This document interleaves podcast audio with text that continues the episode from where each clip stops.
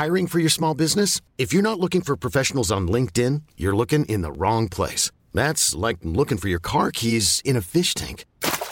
LinkedIn helps you hire professionals you can't find anywhere else, even those who aren't actively searching for a new job but might be open to the perfect role. In a given month, over 70% of LinkedIn users don't even visit other leading job sites. So start looking in the right place. With LinkedIn, you can hire professionals like a professional. Post your free job on linkedin.com slash achieve today. Ça, ouvre-moi, ou le chasseur me tuera. Lapin, lapin, on trigua. Me serrer la main, me serrer la main, me serrer la main. Ça, c'est mon petit garçon. Il vous a probablement fait craquer avec sa petite chanson. Moi, je suis Shane Love, maman solo, auteur du blog Mademoiselle Love, et je connais l'envers du décor. Et vous, vous écoutez Le Tourbillon, le podcast qui parle de la maternité, la vraie, loin des filtres Instagram. Dans ce 17e épisode, je reçois Sophie. Pendant un long moment, Sophie ne désirait pas avoir d'enfant par choix d'indépendance. Puis, elle a changé d'avis et a donc eu une grossesse tardive. Dans cet épisode, elle nous parle de son regard sur la maternité, du voyage qui a bouleversé sa vie, de son accouchement naturel et de sa vie de maman à 40 ans. Bonne écoute Bonjour Sophie, merci beaucoup de partager ton histoire dans le tourbillon. Coucou Shane Alors, euh, tu es en couple depuis très longtemps. Ça fait combien de temps que tu es en couple toi? Écoute, euh, je ne compte plus les années. ça fait, euh, oui, ça fait plus de 15 ans, ça fait presque, pff, presque 20, je crois. Et alors, pendant des années, tu ne voulais pas d'enfant? C'est ça. Alors, euh, en fait, moi, effectivement, j'ai pas eu ce désir d'enfant comme, comme l'ont eu, en fait, euh, la plupart de mes, de mes amis. Et c'est vrai que mon compagnon et moi, on était un couple un peu à part. Euh, disons que quand on était avec nos amis, les gens, les gens osent, osent pas trop te parler en fait de, euh, de ça. C'est-à-dire que t'es différent, euh, du coup tu sens qu'il y a un peu un regard un peu étrange, mais, euh, mais la question est jamais abordée ouvertement. Avec notre famille, euh, pareil, ils ont. Bon, ceci dit, je les remercie pour ça, tu vois, c'est quelque chose de. Enfin, ils ont respecté euh, ce- cette absence de, de désir. Euh, et bon, on nous posait pas trop la, la question, mais bon, quand même, de temps en temps, euh, sous-jacent, ou bien la, enfin, la, la remarque peut venir de quelqu'un d'autre, tiens, ta maman m'a dit que. voilà. Et donc, en fait, euh, jusqu'à environ 35 ans, j'ai pas, eu- j'ai pas eu ce désir. Et euh, quel regard tu avais sur la maternité? Bah, En fait, moi, les femmes enceintes, je j'avais pas envie de les regarder. Et comme, en fait, elles me faisaient presque peur. En fait, je, je n'aimais pas regarder les femmes enceintes. En fait, quand je, je détournais le regard dans la rue, c'est un peu. Voilà, aujourd'hui, je te parle vraiment sans filtre. Euh, J'aimais pas regarder. J'ai je- j'ai jamais eu euh, cette. euh, j'ai jamais eu cette fibre euh, de vouloir prendre un bébé dans, mes bras. euh, Enfin, je peux pas dire que c'est une peur, mais j'a- j'avais pas envie. Je, je ressentais pas ce- ce- cette envie de, voilà, de, de prendre un, bébé dans mes bras, un enfant, de, le cajoler. euh, voilà. Après, c'est vrai que ça, ça vient probablement de mon histoire personnelle. Donc moi, j'ai perdu mon papa assez, assez jeune. Je l'ai perdu quand j'avais 8 ans. Euh, donc euh, j'ai eu une mère qui euh, qui travaillait pas à l'époque, donc, qui a dû vraiment. euh, Enfin, moi, je suis hyper admirative de ce qu'elle a fait. Elle a repris ses études, elle a retrouvé du travail pour nous élever, mon frère et moi. Et donc, c'était une femme qui, qui était vraiment dans l'action. Et à la fois dans l'action et à la fois, je dirais, dans cette, dans cette volonté de, de s'en sortir à tout prix euh, et dans cette volonté d'indépendance. Et je pense, euh, parce que c'est un, truc auquel j'ai longtemps repensé, parce que c'est vrai que je me suis posé des questions, mais pourquoi, pourquoi ce désir est pas venu avant? Enfin, Et qu'est-ce qui fait que tu avais un blocage? Euh, Et c'est vrai que moi, dans ma vie, j'ai mis en place aussi ces espèces de stratégies euh, pour vraiment être totalement indépendante, pour ne pouvoir compter que sur moi. C'est-à-dire que j'étais en couple depuis très longtemps, mais euh, mon compagnon et moi, on, a, avait notre indépendance, on gérait tout de façon séparée. et, et, donc je pense que ça a joué, si tu veux. Donc parce que forcément, quand t'as un enfant, euh, bah, l'indépendance et le fait de ne compter plus que sur soi euh, n'existe plus. Enfin, t'as un autre être dont tu dois prendre soin et en général, euh, bah, c'est souvent à deux, donc donc t'es lié indéfectiblement à la personne avec qui tu lui as donné naissance. Donc donc je pense que c'est venu de là. Et du coup, tu parlais de tes amis. Euh, est-ce qu'il y a eu un moment où tu t'es senti un peu, à, pas à l'écart, mais euh, où tu as vu qu'il y avait un petit fossé qui se creusait avec ceux peut-être qui devenaient parents? Ouais.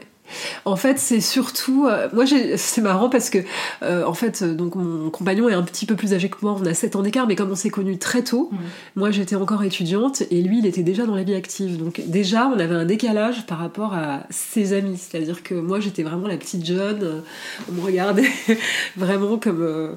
oui, la, la, petite jeunette donc déjà il y avait ce décalage.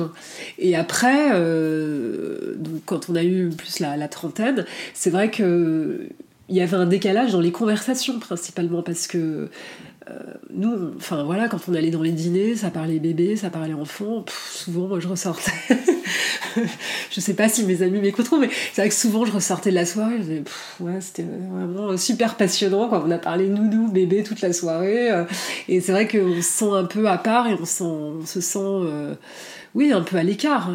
c'est un, un, peu dur à vivre.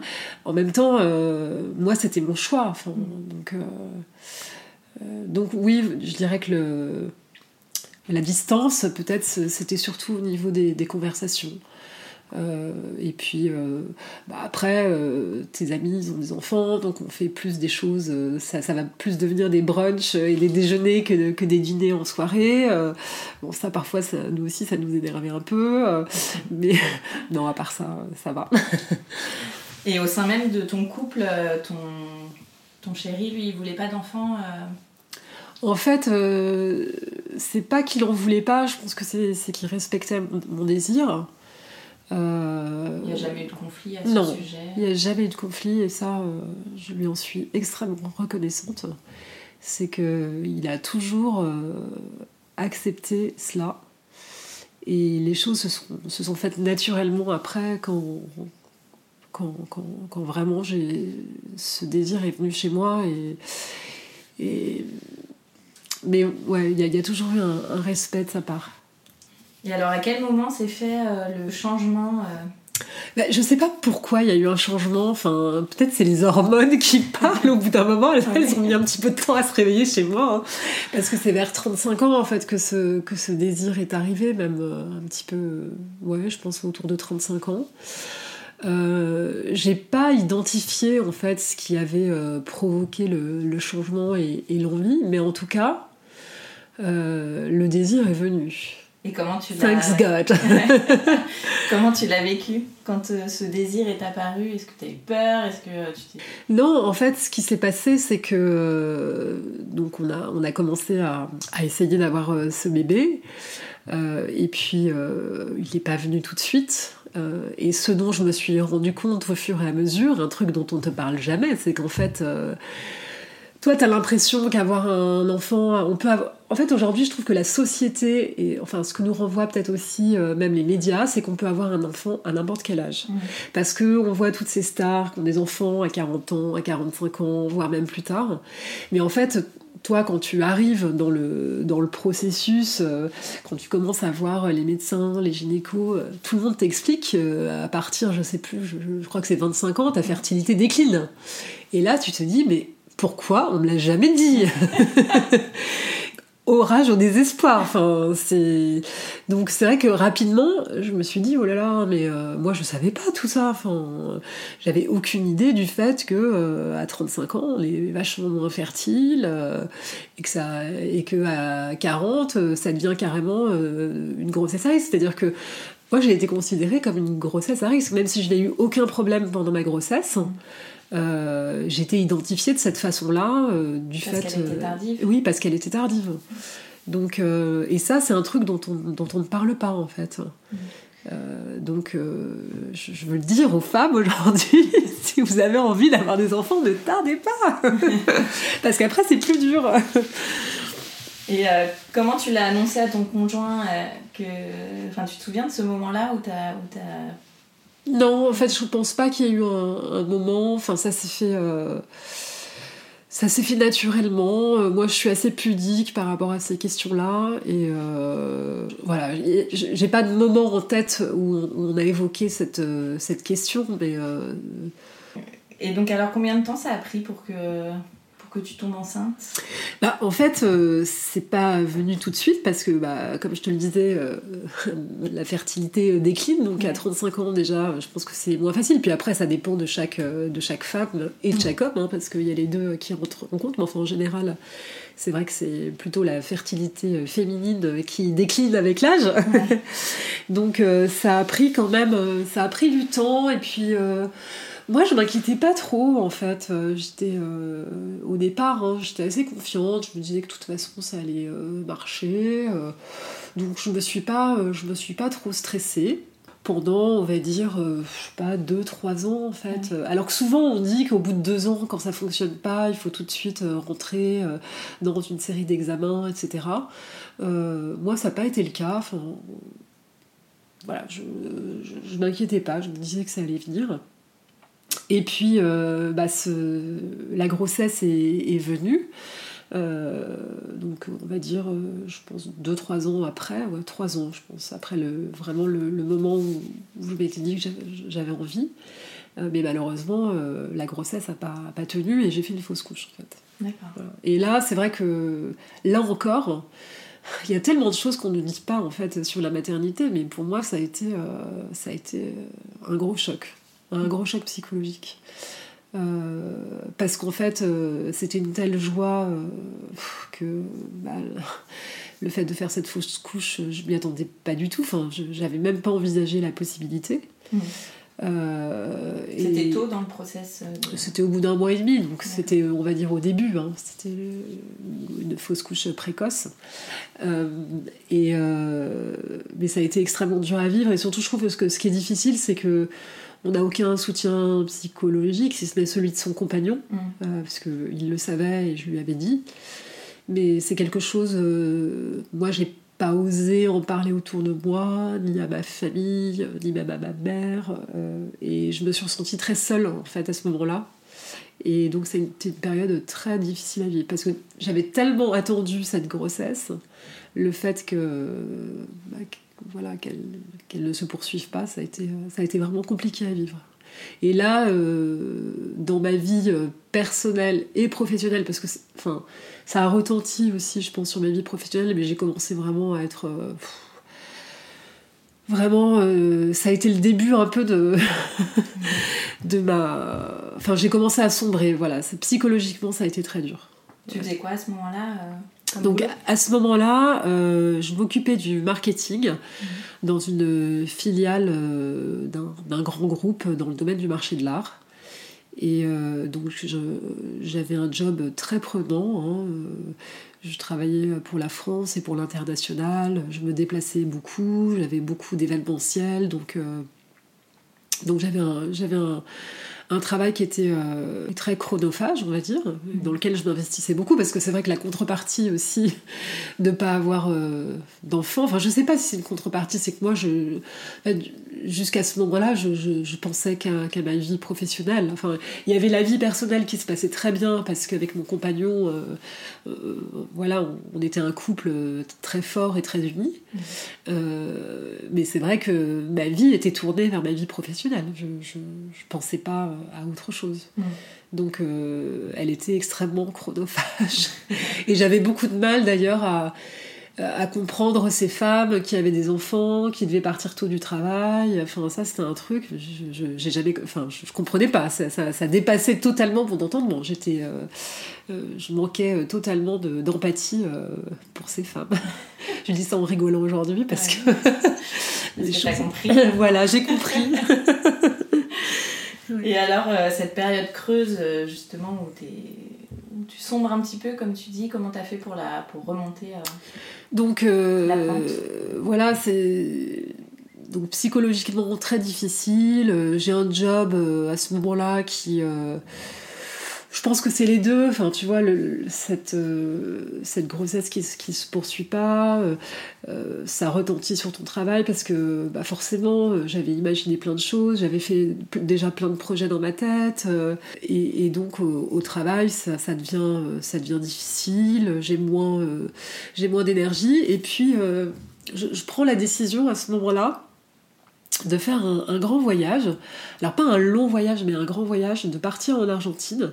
En fait, c'était un voyage qui me trottait dans la tête depuis euh, plusieurs années, puisque j'avais euh, une très très bonne amie euh, qui vit là-bas et qui, qui, a fait sa vie en fait sur place. Mhm. et qui depuis longtemps me disait mais Sophie viens me voir on se voyait je dirais régulièrement une fois par an une fois tous les deux ans mais elle me, voilà, elle, me sollicitait euh, très régulièrement pour venir la voir. Et à ce moment-là, je ne sais pas pourquoi, je me suis dit, bah, c'est le moment. C'est probablement parce que j'avais tellement atteint le, fond du, trou, euh, j'avais besoin de, me changer euh, les idées, et je me suis dit que bon, j'ai toujours aimé voyager. On voyageait peut-être un petit peu moins ces dernières années. Mm avec mon compagnon et, je me suis dit voilà c'est le moment ou jamais euh, comme j'étais aussi un peu moins impliquée on va dire dans ma vie euh, professionnelle euh, je me suis dit allez on y va. Donc je prends la décision de partir au mois de février pour trois semaines. Une semaine seule et puis après mon compagnon me rejoint pendant deux semaines sur place euh, donc, euh, bon, au travail, on me fait un peu la tête parce que, évidemment, c'est jamais le bon moment pour partir trois semaines, euh, surtout en plein milieu de l'année, même si j'avais très bien anticipé les dossiers et tout ce qu'il faut. mais je pars là-bas et là, gros bouleversement. Vraiment, ça, c'est un, c'est un bouleversement énorme dans ma, dans ma tête parce que en fait, c'est un pays incroyable. Enfin, j'ai jamais eu euh, une aussi forte émotion euh, à travers un voyage qu'en allant rencontrer ce pays. Il y avait plusieurs choses. Il y avait à la fois le fait de, retrouver cette amie euh, sur place qui, elle, a, vraiment cette, a mis en place cette liberté dans sa vie, c'est-à-dire que elle est indépendante, elle a monté son activité, euh, euh, elle vit seule avec son fils d'ailleurs, elle est donc elle est c'est une femme vraiment qui, s'assume, enfin que, j'admire énormément. Euh, et puis en même temps, ce pays, c'est un pays enfin moi qui m'a permis de me reconnecter vraiment avec la nature, c'est des, grands espaces, voilà, on a été en Patagonie, tu as des paysages mais juste sublimes, je pense que j'ai jamais vu euh, d'aussi beaux paysages euh, de ma vie, et surtout tu as, ce sentiment de à la fois de te reconnecter avec la terre, mais de te reconnecter avec toi-même, parce que c'est des espaces qui sont euh, immenses et qui sont inhabités, où mm. tu, donc tu ressens vraiment cette, euh, cette connexion. Donc euh, vraiment, ça a été un choc. Ça a été un choc. Et, quand je suis rentrée en fait en France après ce, voyage, c'est vraiment ce, ça a été comme une étape quand je le regarde en fait a posteriori, je me, rends compte que ça a été une étape dans ma vie et que ça m'a permis vraiment de retrouver un élan, euh, une énergie de vie en fait. Euh, et cette énergie de vie, euh, bah, elle m'a permis de remonter la pente, elle m'a permis de reprendre ma vie en main. Donc là, je rentre en France en février et, dans ma tête, tout change en fait. C'est comme aussi si, je comme si je me permettais enfin je, je sais pas comment dire ça mais euh, euh, si moi aussi je me permettais de m'offrir cette liberté de me, détacher peut-être des carcans que, j'avais euh, et, du coup bon parallèlement je continuais un, enfin j'ai commencé à mettre en place des examens pour voir si j'avais des problèmes particuliers pour, euh, pour avoir euh, un enfant. Parce qu'en fait, il se trouve que euh, quand j'ai fait cette, cette, fausse couche, donc on a mis en place des examens, on s'est rendu compte que j'avais un petit problème de santé, mais après on a aussi poursuivi pour voir s'il y avait d'autres choses, s'il y avait une problématique de fertilité. Et donc on est allé plus loin dans cette euh, série d'examens. Et au moment où on allait euh, rentrer dans la phase euh, de, de, PMA, en fait, hein, mm. parce que effectivement, bon, bah, la fertilité n'était pas génialissime, on se rendait compte que j'avais eu ce, petit problème de santé qui était qu'on avait réussi à, à, réguler, mais bon, voilà. Parce que là, il s'était écoulé combien de temps depuis ta fausse couche vous En fait, je suis partie en Argentine juste quelques mois après la fausse couche. Ça s'est passé en fin d'année en fin d'année, au mois de décembre, et je suis partie au mois de février. Voilà. Et, en fait, euh, la nouvelle grossesse est venue juste un an après. D'ailleurs, quand j'y repense, c'est assez drôle. Je pense que c'est pile un an, euh, presque jour pour jour, en fait. Un an après? Après être partie en Argentine. Et, euh, et, avoir, comme je te dis, retrouvé ma, liberté, en tout cas ma liberté intérieure. Mais donc il y, a eu plein de choses qui se sont mises en place. Il y a eu un, travail personnel que j'ai voulu faire euh, sur moi parce que euh, bah, justement euh, je, je, sentais que mon histoire passée pesait sur, sur, moi, que ça, que ça m'enfermait, que ça me c'était des choses que je ressassais énormément. Euh, comme je te disais, j'avais mis en place euh, ce processus euh, d'ultra indépendance qui n'était pas quelque chose de, naturel. Enfin, je veux dire, c'est bien de, de, pouvoir s'assumer, mais c'est pas, pas normal non plus de, le vivre à ce point-là, si tu veux, dans une indépendance aussi forte, surtout quand on est en, en couple depuis si longtemps. Donc, donc j'ai travaillé là-dessus ça a été le moment aussi où euh, j'ai décidé euh, de refaire mon sourire. Euh, c'est pareil, je trouve que symboliquement, tu vois, c'est quelque chose de d'assez fort. J'ai quand même longuement hésité, mais en fait, tout ça, en fait, c'était plein de choses, si tu veux, auxquelles je pensais depuis longtemps. Et il y a eu comme un déclic qui a fait que, hop, tout s'est tout débloqué. Tout s'est débloqué, en fait, presque d'un coup. Et alors, tu tombes enceinte? Donc, je tombe enceinte, euh, je la prends. Euh, en fait, euh, je l'ai su quasiment tout de suite. Mais ça aussi, c'est assez drôle. C'est pour, chacune de mes grossesses, je, je l'ai senti quasiment tout de suite. Mm. Mais je l'ai senti Sans faire le test, tu disais. Mais même, en fait, quelques jours après, en fait. Je... Il y avait comme une voix intérieure qui, qui me disait que que je le savais, mais véritablement, donc j'ai attendu un petit peu pour faire le test, on était mm. toujours euh, obligé d'attendre un petit peu, donc euh, je l'ai su à trois semaines, euh, enfin je pense peut-être trois semaines, un mois, j'ai fait le test, et je l'ai su, j'étais en voyage, je me rappelle, à l'étranger. Pour le travail Oui, pour le travail. Et je me rappelle encore euh, avoir regardé euh, les résultats dans ma chambre d'hôtel sur mon iPad toute seule et d'avoir appelé mon, compagnon folle de joie euh, au téléphone pour lui annoncer la, bonne nouvelle. Et alors comment s'est passée ta grossesse? J'ai eu une grossesse vraiment géniale. Une grossesse à 40 ans. oui. j'ai eu beaucoup de chance parce que j'ai eu vraiment j'étais très en forme du début jusqu'à la fin. Moi, je suis une grande pratiquante de yoga. Ça faisait plus de 15 ans que je pratiquais le yoga de façon assez euh, intensive, parce que j'en faisais euh, à l'époque, euh, quand je n'avais pas d'enfant, j'arrivais à en faire 3-4 heures par semaine. Donc je pense que ça m'a beaucoup aidé, hein. ça, me, tenait en forme. J'ai continué mes cours classiques, je pense jusqu'à 6 mois de grossesse, mais évidemment de, façon adaptée. Et puis parallèlement, je suivais aussi des cours pour femmes enceintes et moi, je pratique le yoga Iyengar. Donc, on travaille en fait avec des, euh, des supports. Ça peut être des briques, ça peut être des tapis, ça peut être des couvertures. Et donc, quand tu es enceinte, en fait, tu travailles beaucoup avec ces matériaux pour pouvoir adapter les postures et les faire de façon plus douce, euh, mm. plus, plus adaptée pour une, grossesse. Donc vraiment, j'ai pu pratiquer euh, jusqu'au euh, dernier jour. Je me rappelle avoir accouché juste quelques jours après mon dernier cours. J'étais vraiment en pleine, en pleine forme. J'ai eu quelques nausées au début de la grossesse qui étaient un peu désagréables, mais franchement, ça n'a pas duré très longtemps. La seule chose, j'ai eu un peu de la sciatique, mais je, je veux dire, je m'en souviens même pas parce que j'ai vécu dans un tel état d'euphorie. En plus, je trouve que cette période, elle est juste incroyable parce que quand c'est ton premier, tout est découverte. Et ça, pour moi, qui suis quelqu'un d'assez curieux et tout, j'avais envie de, de, tout connaître, de me renseigner sur tout. Et puis, enfin, enfin voilà, tout est nouveau en fait, donc euh, c'est une source d'émerveillement. En fait, je trouve que tous les jours tu, tu, tu, découvres des choses, soit sur ton corps, soit sur euh, voilà la façon dont, ça va se passer. Enfin, donc euh, oui, j'ai vraiment eu une grossesse extrêmement extrêmement agréable et j'ai j'ai travaillé quasiment jusqu'au bout. Enfin, vraiment, ça s'est hyper bien passé. Et alors toi, du coup, c'est euh, un peu tout ou rien parce que euh, tu, tu, es enceinte et tu optes pour l'accouchement naturel. Donc là, on peut pas être plus connecté euh, à la maternité.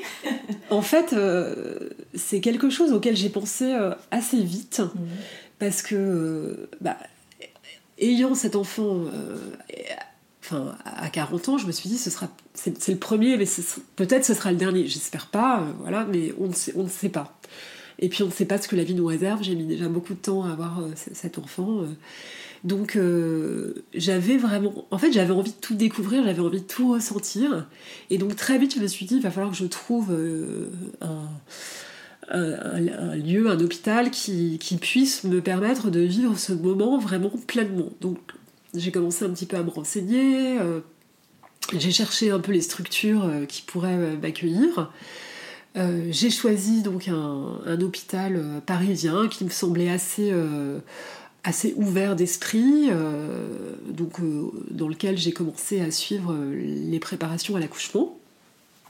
où d'ailleurs j'ai fait de très belles rencontres puisque j'ai rencontré des amis qui, qui, ont eu des enfants à quelques jours d'écart avec moi et avec qui vraiment on a noué des liens assez forts et avec qui je suis toujours amie, on se voit régulièrement. Et euh, par contre, en, allant plus loin dans le processus à l'hôpital, en rencontrant les sages-femmes, en discutant avec elles, je me suis rendu compte qu'il y avait euh, une distance entre ce que moi je voulais et ce qu'on allait me proposer en fait. Et ça, je m'en suis rendu compte euh, assez rapidement. Parallèlement, en fait, j'avais aussi démarré des cours d'hypnodescence. Alors l'hypnodescence, c'est euh, à la fois euh, de l'hypnose et de la relaxation, donc c'est euh, une sorte de préparation en fait à l'accouchement que tu fais assez en amont. ça se fait à deux, ça se fait en couple, donc c'est génial parce que ça nous a permis avec mon compagnon d'aborder des sujets qu'on n'aurait pas abordés naturellement. Donc on en discutait, on, nous interrogeait euh, sur euh, notre façon euh, justement d'aborder cette maternité, d'aborder l'enfant. On répondait par des, par, des, par des dessins et après on en, parlait ensemble. Il y avait aussi beaucoup de relaxation, il y a aussi des, techniques d'hypnose qu'on a développées tous les deux. et, et, donc le fait de, de, de faire cette préparation à l'accouchement en hypnodescence, m'a aussi euh, m'a aussi guidée vers euh, vers enfin je trouve que c'est ça allait de pair avec un, accouchement plus naturel. C'est vrai que souvent les gens qui font cette préparation c'est pour pouvoir euh, accoucher pleinement enfin je veux dire sans péridurale pour pouvoir ressentir en fait le, moment de l'accouchement et pouvoir le, je, dis le vivre pleinement. Enfin c'est pas qu'on le vit pas pleinement quand on fait une péridurale mais euh, je pense que c'est différent. Enfin, euh, ah c'est vrai que. je euh, disons qu'on est, on est en pleine possession de son corps avant et après. Mm. Et moi, ce qui me faisait très peur, c'est de ne pas être en possession de mon corps et, voilà, et d'être. Euh, qu'on me mette une, dose de, de, péridurale très forte, d'avoir du, mal à me, remettre. De, enfin, que mon corps ait du mal aussi à, s'en remettre. Et puis j'avais envie de sentir euh, chaque moment, j'avais. voilà, donc euh, tout ça pour te dire que je me suis rendu compte que la structure dans laquelle j'étais et dans laquelle je suivais ma préparation à l'accouchement classique euh, n'allait pas me, permettre euh, d'accoucher comme je le souhaitais. Qu'est-ce qui bloquait euh, avec cette bah, Typiquement, en fait, quand tu leur demandes si tu vas pouvoir accoucher dans une autre position que allongé sur, sur, sur, le dos, bah, on te dit que non. Ah, est-ce que je pourrais boire pendant mon accouchement? Bah, Non. Est-ce que je pourrais éventuellement écouter un peu de musique pour me détendre? Non, c'est pas possible. En fait, mm. voilà, je me rappelle, il y, y, a eu vraiment un rendez-vous avec une sage-femme, et quand je suis sortie de ce rendez-vous, on était avec mon compagnon, je me suis dit, mais c'est pas possible en fait. c'est pas du tout comme je l'imaginais. Enfin, donc ça ne va pas fonctionner. Donc là, j'ai commencé à chercher euh, des alternatives. Et justement, c'est par la personne qui me, faisait cette préparation en hypnodescence que j'ai euh, euh, eu connaissance de ce groupe de sages-femmes euh, qui, qui prépare à l'accouchement naturel. Donc l'idée, en fait, c'est vraiment de rencontrer la sage-femme qui va te faire accoucher. donc elle accepte de te, de te, suivre pendant ta grossesse. Alors moi ça n'a pas été très long parce qu'on s'est rencontrés finalement assez tard, peut-être je pense peut-être je me rappelle plus exactement, peut-être deux, deux, mois avant l'accouchement, mm. quelque chose comme ça, deux, trois mois avant. Euh, donc tu, tu, prends contact avec cette personne euh, et tu es à peu près sûr que c'est elle qui te fera accoucher, sauf bah, si tu n'accouches pas dans le délai qui était prévu et qu'elle est partie en vacances. Mais c'est un truc euh, assez incroyable parce que c'est vrai qu'en général, quand tu vas à l'hôpital, tu, tu sais pas non plus qui, qui va t'accoucher. Mm. Qui va D'ailleurs, je, je, déteste cette, cette expression qui va t'aider en fait à accoucher. Euh, alors que là, euh, tu as, eu le temps de nouer une relation avec cette personne, euh, il y a une confiance en fait qui s'instaure. Il y a aussi, je dirais, une, une proximité parce que je veux dire l'accouchement c'est quand même quelque chose de très intime. Je pense qu'il n'y a pas quelque chose de plus intime pour une femme. Euh, j'avais entendu euh, beaucoup de femmes qui racontaient euh, leur accouchement où elles te disaient qu'il y avait 15 personnes qui passaient dans la salle qu'on te regardait dans tous les sens. Voilà enfin je, passe les détails pas très agréables. Alors que là voilà cette femme je la connaissais je l'ai rencontrée la confiance s'était vraiment instaurée euh, et il y avait vraiment une, un respect en fait. Mm. Moi, c'est ça qui m'a beaucoup plu euh, dans cette relation qu'on a, qu'on a eue, c'est le respect qu'elle avait pour moi et pour mon corps, et surtout pour la, la façon dont j'avais imaginé l'accouchement. En fait, j'ai écrit comme un petit, euh, une espèce de, de, lettre un peu idéal de la façon dont je voudrais accoucher, et, et franchement, j'ai eu la chance de pouvoir avoir l'accouchement que, que je souhaitais et dont j'avais rêvé. Et alors, comment ça s'est passé? Est-ce que ce fut euh, extrêmement douloureux? Alors, euh, c'est marrant parce que je me souviens euh, quelques heures ou quelques jours après l'accouchement, quand on a reparlé avec la sage-femme, elle m'a dit Et alors, donc, si jamais tu as un deuxième enfant, tu le referas de la même façon? J'ai dit non Sur le coup. Mais aujourd'hui, mais je te dirais oui, oui. non, mais parce que je pense que sur le coup, bah, forcément, c'est quelque chose de tellement intense, en mm. fait. Euh, intense de, enfin, sur tous les points. Euh, c'est-à-dire euh, à la fois euh, sur le plan émotionnel et sur le plan physique.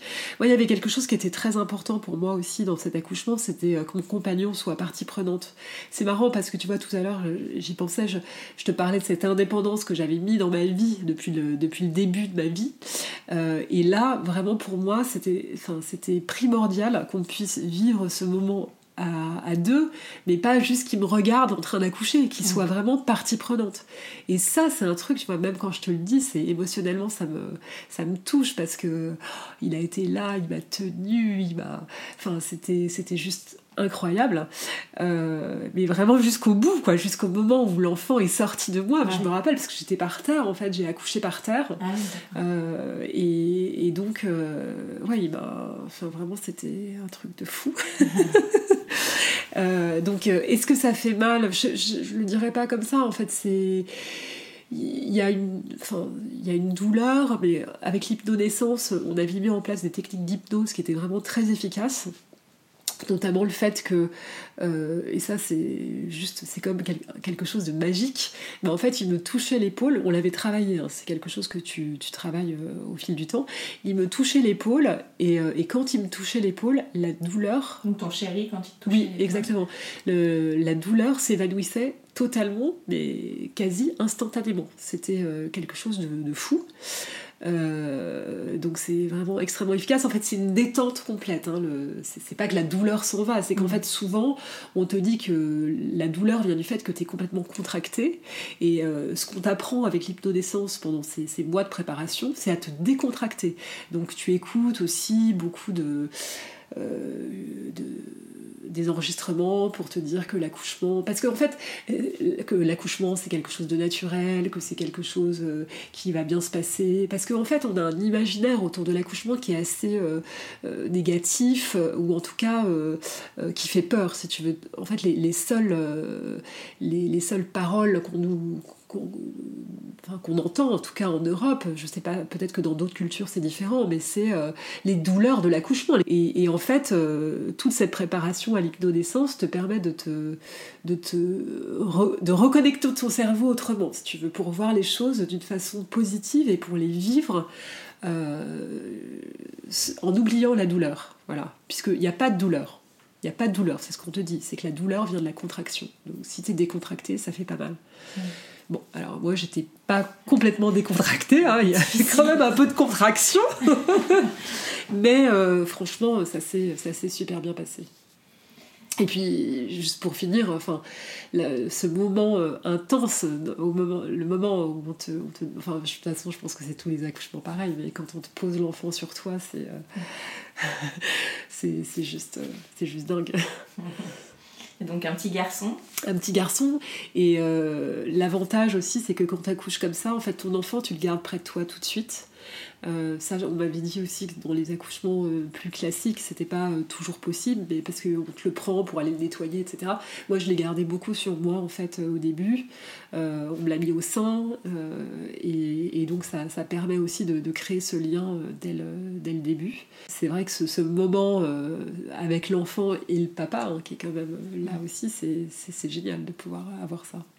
Et puis un accouchement en musique hein, aussi. Ah choisi quoi comme ah, On avait fait toute une playlist que j'avais préparée longtemps à l'avance. Euh, j'avais vraiment fait une playlist pour euh, la, la, la descente de l'enfant dans le bassin. Enfin, j'avais choisi des musiques qui, étaient vraiment... Qui, qui, étaient censées m'accompagner, des, mm. musiques qui me permettaient de me concentrer, ou des musiques beaucoup plus joyeuses pour le moment où il allait naître. Enfin, j'avais vraiment préparé ça. Euh, ouais.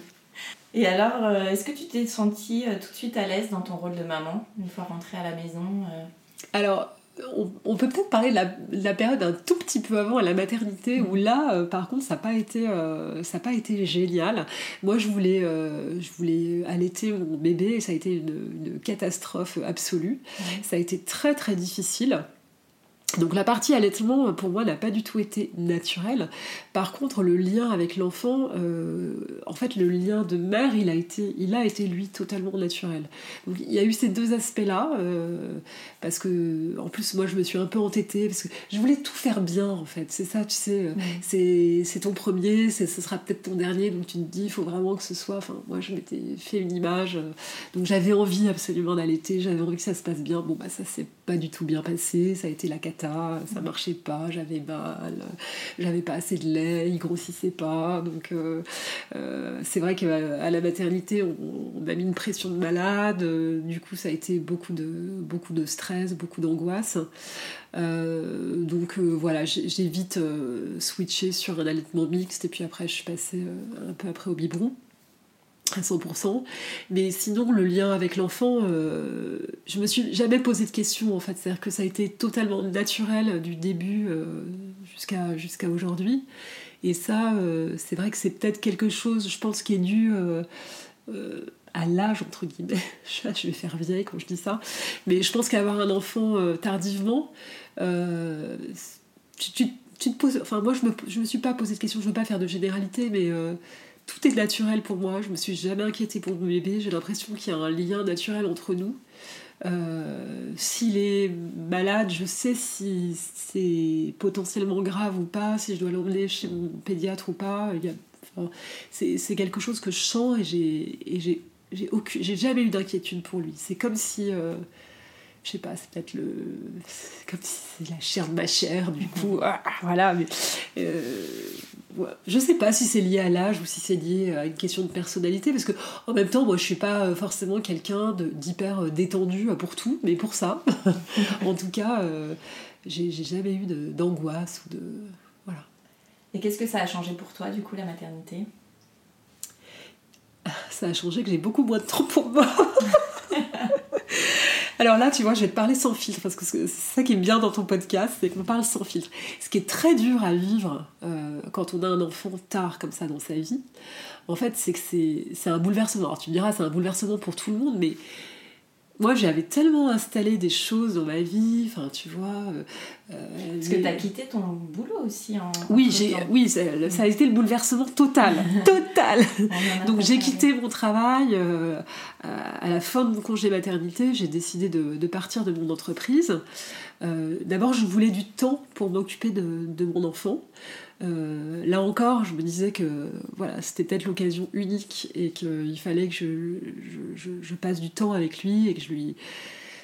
Euh, voilà, donc euh, j'ai jusqu'au mois de. Tu vois, il est né au mois de novembre et jusqu'au mois de juillet, enfin, je m'en suis occupée à, plein temps. J'avais cette chance aussi, hein, c'était le moment rêvé puisque je venais de partir de mon, de mon travail, donc voilà, c'était une, une, opportunité. En tout cas, je l'ai vécu comme ça.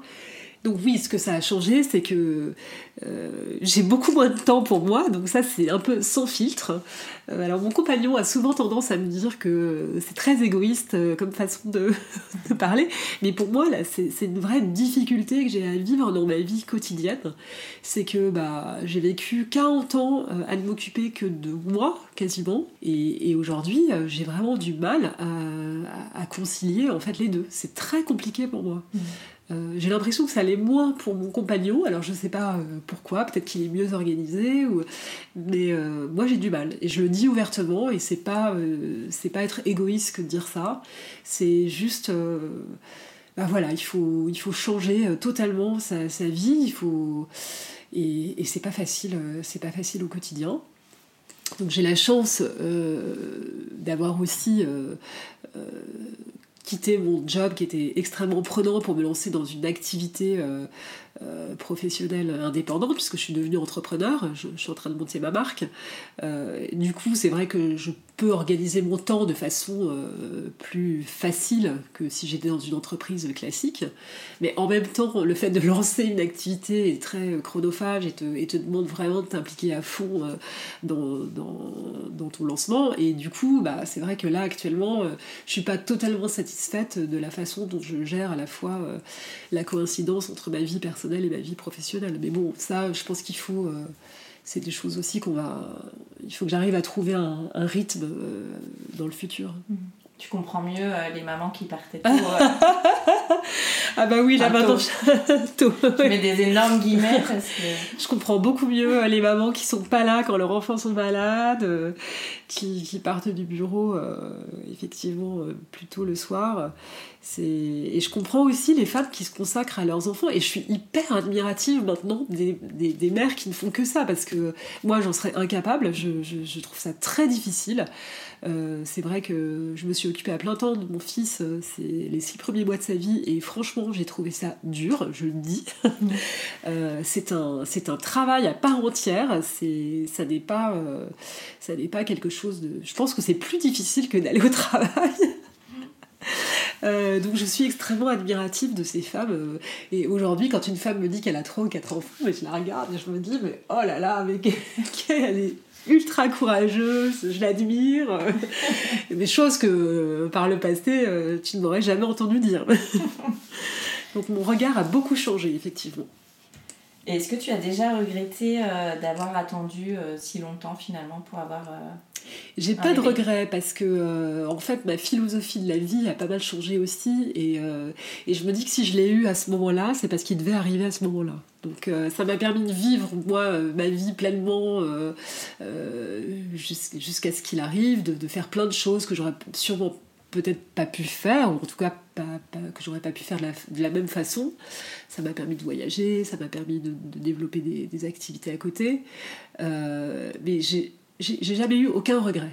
Euh, et je pense qu'il faut pas, euh, d'une façon générale, dans la vie, il faut jamais avoir de regrets.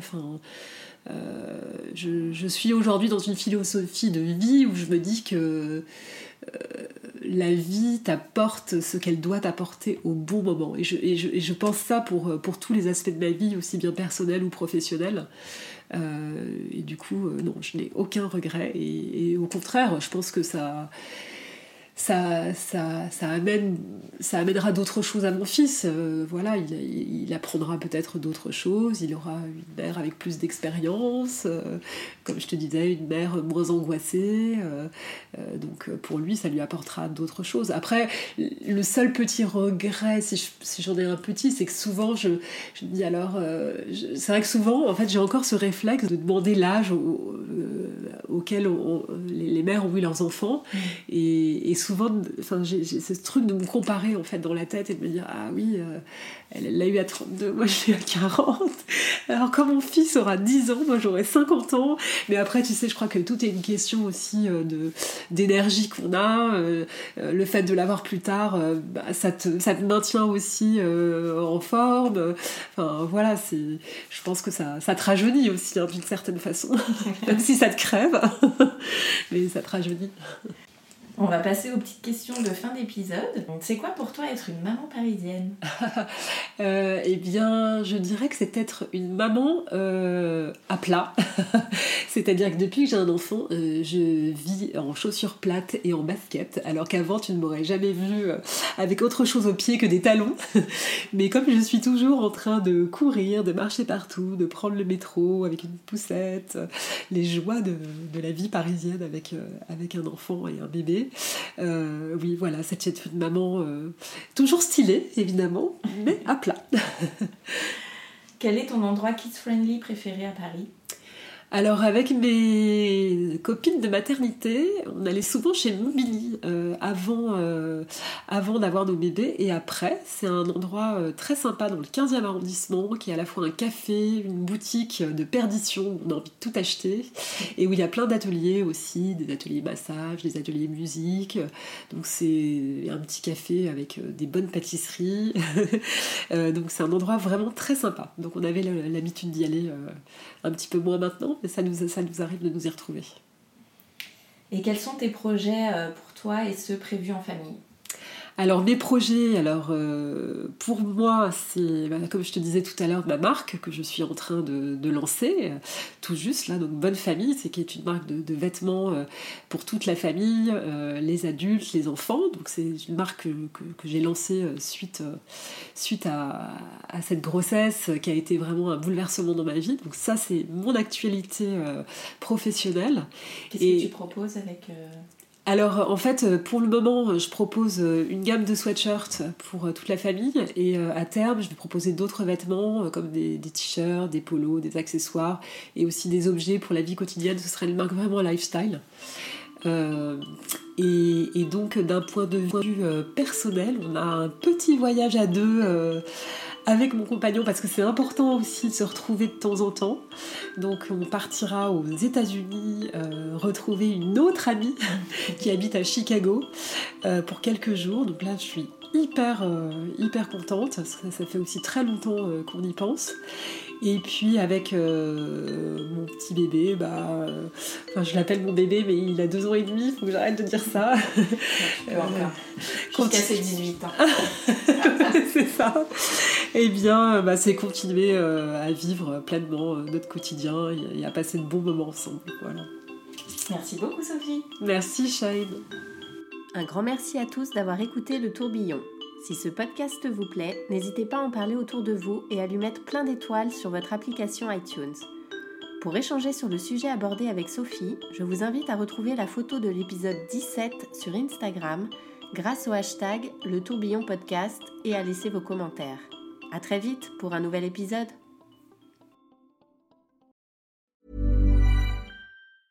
Want truly hydrated skin? Midosia's Body Care Breakthrough Hyaluronic Body Serum. It's clinically proven to increase hydration by 161%. It's lightweight, fast absorbing, and delivers 24 hours of hydration for silky smooth skin without any sticky afterfeel. Treat your skin to clean vegan skincare from Osea. Get 10% off your first order with code SUMMER at OseaMalibu.com. That's O S E A Malibu.com code SUMMER.